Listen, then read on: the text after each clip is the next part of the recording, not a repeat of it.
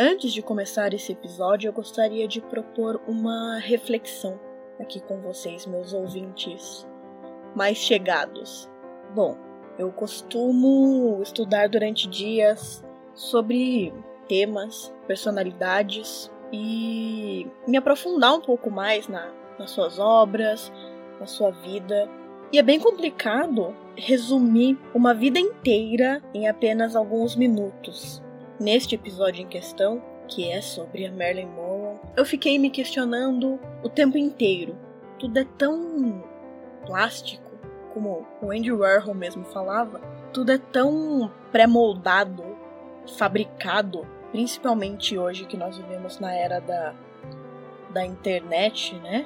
Um sorriso ali é, é montado antes de uma foto. Ou no caso desse podcast mesmo.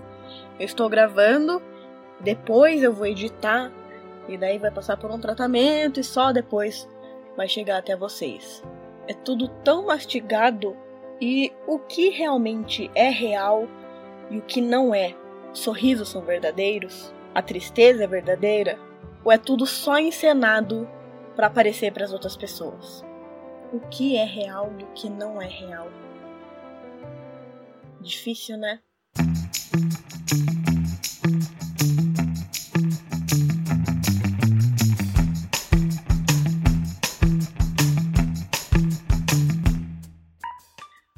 Fala galera, sejam muito bem-vindos e bem-vindas a mais um episódio do Quer Que Eu Desenhe.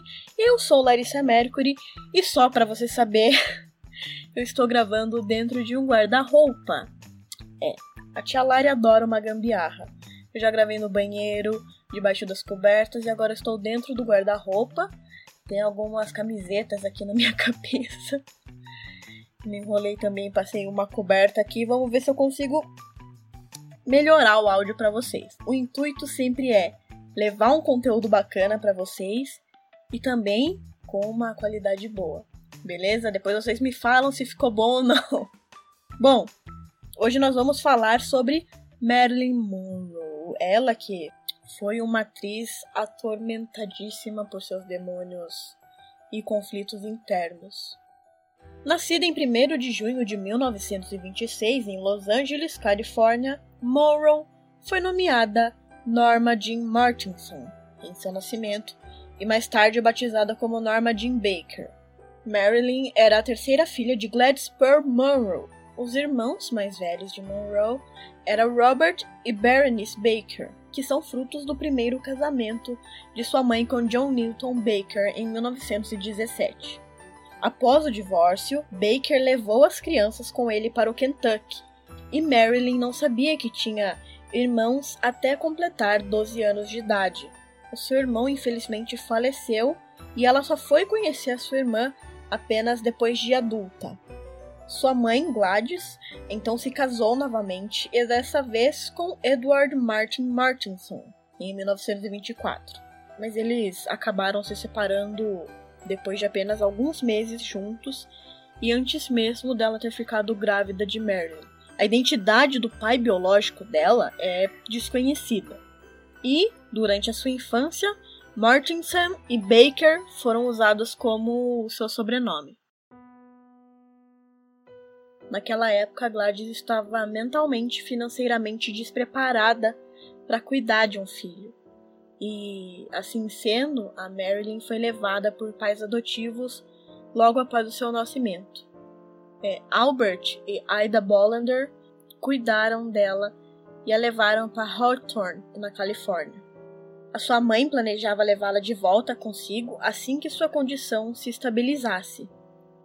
Gladys conseguiu fazê-lo em junho de 1933 e mais tarde, naquele verão, comprou uma pequena casa próximo de Hollywood Bowl que dividia com inquilinos, os atores George e Maud Atkinson.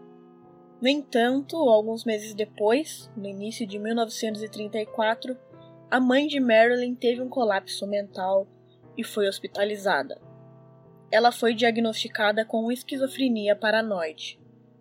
Desde então, Gladys passou o resto de sua vida dentro de hospitais psiquiatras e teve apenas poucos contatos ocasionais com Marilyn. Quando adulta, Marilyn sustentava que uma de suas primeiras lembranças era de sua mãe tentando sufocá-la no berço com um travesseiro. Marilyn viveu com os Atkinsons, os inquilinos de sua mãe, até junho de 1935, contando mais tarde que foi abusada sexualmente por um deles quando tinha apenas 8 anos de idade. Nessa mesma época, Marilyn foi declarada sob a guarda do Estado e uma das amigas de sua mãe, a Grace McKee Goddard, assumiu a responsabilidade sobre ela e por assuntos relacionados à sua mãe. Ela então viveu com Grace e seu marido Irving Doc Goddard, além de outras duas famílias, até então ser colocada em orfanato em 1935. No entanto, a Grace, ela se torna sua guardiã legal e a tira do orfanato. Aí você pensa, uhul, vamos comemorar, ela foi adotada, mas não.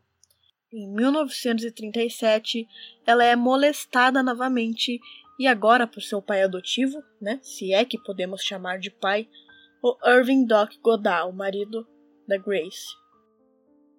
Logo após esse episódio, ela é levada para morar com os parentes e amigos de Grace, e só encontrou um lar permanente em 1938 com Anna Atkinson, tia de Grace. Três anos se passam e ela volta a morar com Grace, pois a saúde da cuidadora dela, a Ana, estava debilitada. Vocês conseguem imaginar o inferno que essa garota viveu? No início de 42, a empresa onde Doc trabalhava obrigou-o a se mudar para a Virgínia Ocidental, mas as leis da Califórnia impediam que os Goddard levassem Marilyn fora do estado. E ela teria que enfrentar a possibilidade de voltar para o orfanato novamente.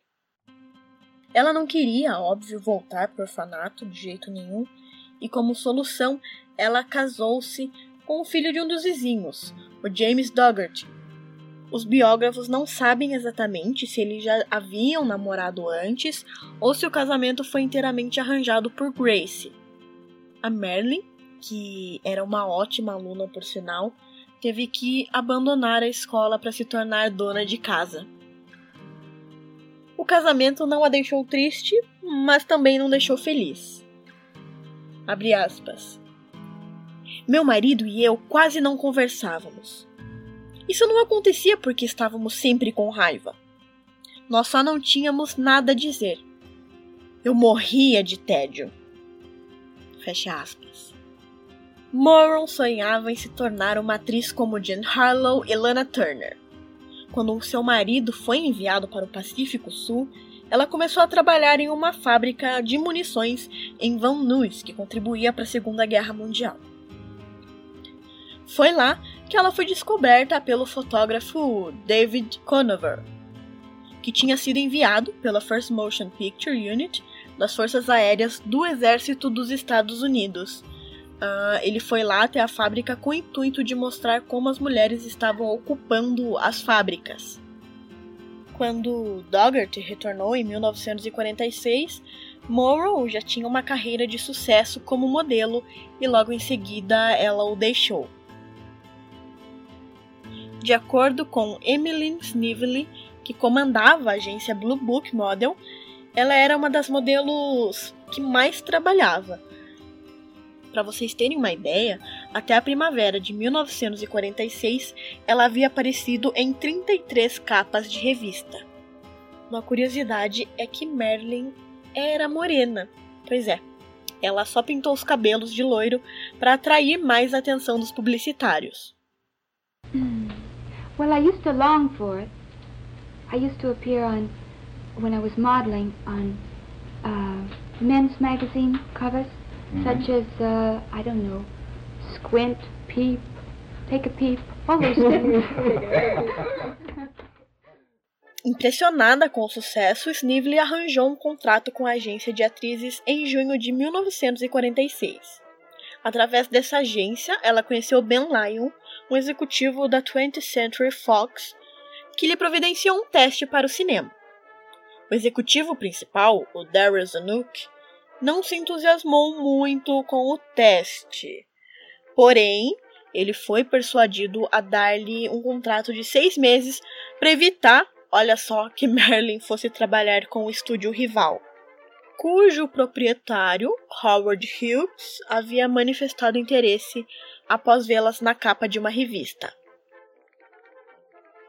Com sua voz ofegante e figura de ampulheta, ela logo se tornaria uma das atrizes mais famosas de Hollywood. Ela que provou sua habilidade ganhando vários prêmios e atraindo grandes audiências para seus filmes. Merlin se tornou uma estrela internacional muito admirada, apesar das inseguranças crônicas em relação às suas habilidades de atuação. Ela sofria de ansiedade pré-performance que às vezes a deixava fisicamente doente, e isso era muito frequente. Os seus lendários atrasos era devido a isso, e claro, deixava seus colegas muito putos.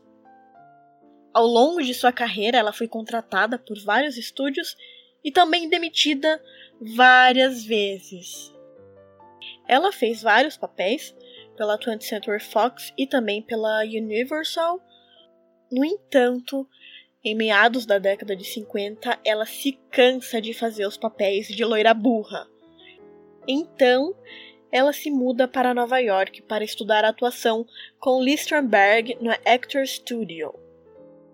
Após sua passagem por Nova York na escola de atuação de Strandberg, Merlin volta à tela na comédia dramática Bus Stop em 1956. Ela recebeu muitos elogios na época por sua atuação.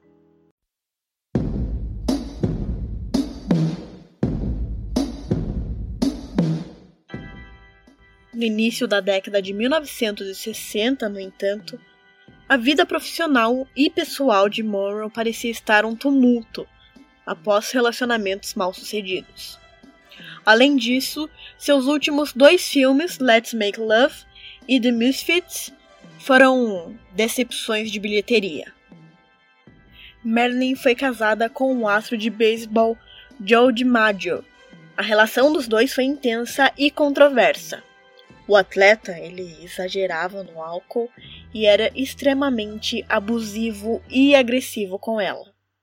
Em setembro de 1954, Marilyn começou a filmar a comédia O Pecado Mora ao Lado, na qual contracenou com Tom Ewell e interpretou uma mulher que se torna um objeto de fantasias sexuais do seu vizinho casado. Embora o filme tenha sido produzido em Hollywood, o estúdio decidiu gerar publicidade antecipada encenando a filmagem de uma das cenas na Avenida Lexington, em Nova York. Nele, a atriz, em pé sobre uma grade do metrô, com o ar saindo e levantando o seu vestido. A filmagem em si durou várias horas e atraiu uma enorme multidão ao local, incluindo fotógrafos profissionais. Apesar do golpe publicitário ter colocado Merlin nas páginas de jornais de todo o mundo, ele também marcou o fim de seu casamento com DiMaggio. Ele se irritou completamente com a exposição de Merlin e a própria cena. O casamento mais longo de Monroe foi com o dramaturgo Miller. Eles se conheceram em 1950 em uma festa e depois começaram a trocar algumas cartas. Eles se encontraram novamente quando Morrow se mudou para Nova York em 55. E eles começaram um caso enquanto ela ainda era casada com DiMaggio. Eles se casaram em 29 de junho de 1956. Imediatamente o casal começou a ter alguns problemas. Depois que Miller e Monroe começaram a trabalhar juntos no que teria sido seu último filme, o The Misfits, eles se divorciaram em 20 de janeiro de 1961. De acordo com a biografia intitulada Merlin, escrita por Norman Mailer, com menos de 30 anos ela teria feito pelo menos 12 abortos espontâneos. Era um desejo de Merlin e uma frustração, e até o final de sua curta vida ela não chegou a ter filhos. Também houve rumores de que Monroe estava envolvida com nada mais, nada menos do que o Mr. President John F. Kennedy e também o seu irmão Robert Kennedy. De acordo com o livro This Few Precious Day, de Christopher Anderson, no último ano de Jack Kennedy, ao lado de seu marido, Morrow teria ligado para a primeira-dama só para avisar da relação entre os dois. Além de John, Marilyn teria se relacionado com o irmão do presidente, Robert Kennedy, que também era procurador-geral dos Estados Unidos. Esse caso em específico, com o irmão, né, ele tem algumas evidências mais contundentes do que com o próprio presidente. Existem algumas cartas que foram enviadas pela irmã dos dois, a Jan Kennedy, para Marilyn, se referindo a ela e a relação do casal. No dia 19 de maio de 1962, Morrow fez a sua agora famosa performance na festa de aniversário de John F. Kennedy cantando Parabéns ao senhor presidente. Happy birthday to you. Happy birthday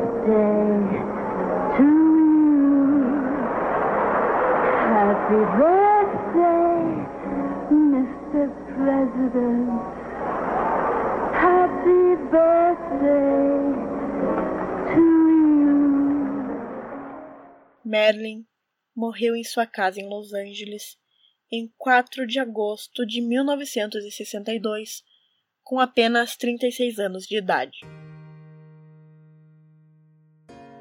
Um frasco vazio de pílulas para dormir foi encontrada em sua cama. Por mais que o laudo oficial do óbito de Marilyn aponte a causa da morte como um possível suicídio, diversas são as teorias que tentam comprovar que ela, na verdade, teria falecido após um assassinato. Conspiratórios apontam uma suspeita à falta de análise de outros órgãos da atriz além do fígado. Thomas Noguchi foi um dos legistas que chegou a pedir uh, amostras de outros órgãos da atriz.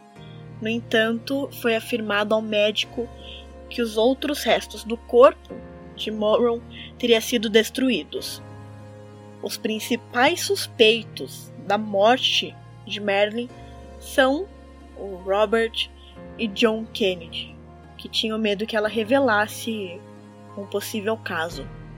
Morrow foi enterrada com seu vestido favorito, meio esverdeado, de Emílio Pucci, no que era conhecido como o Caixão Cadillac o caixão mais sofisticado disponível, feito de bronze sólido e espessura alta e forrado com seda cor de champanhe.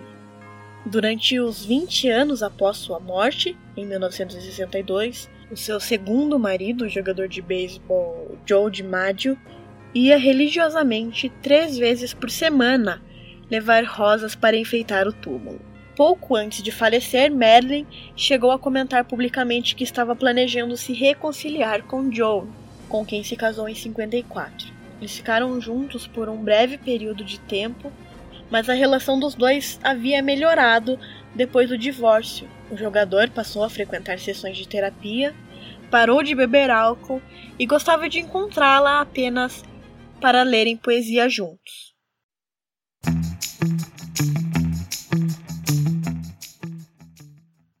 Para quem não sabe, Marilyn foi a capa da primeira Playboy e ela recebeu apenas 50 dólares por suas fotografias nuas em 1949. No ano de 1992, Hugh Hefner comprou o túmulo ao lado do que a atriz foi enterrada, eh, por nada mais nada menos do que 75 mil doletas. Ele comentou, abre aspas, Serei colocado para descansar ao seu lado. Passarei o resto da minha eternidade com Merlin. Uma curiosidade é, sobre Merlin é que por trás daquele rostinho bonito havia uma mulher extremamente inteligente. Marilyn Monroe tinha um QI de 168, maior do que o próprio Albert Einstein. Os resultados de teste de QI obtidos por Steve Hawking e Bill Gates também foram menores do que de Merlin, apenas 160. Certa vez, Albert Einstein é, deu à atriz uma foto autografada, foto essa que ela guardava com muito carinho. Merlin também gostava de Beethoven, Mozart, Louis Armstrong e na literatura ela preferia Dostoiévski, Bernard Shaw, Salinger, Hemingway, Tolstói e Twain.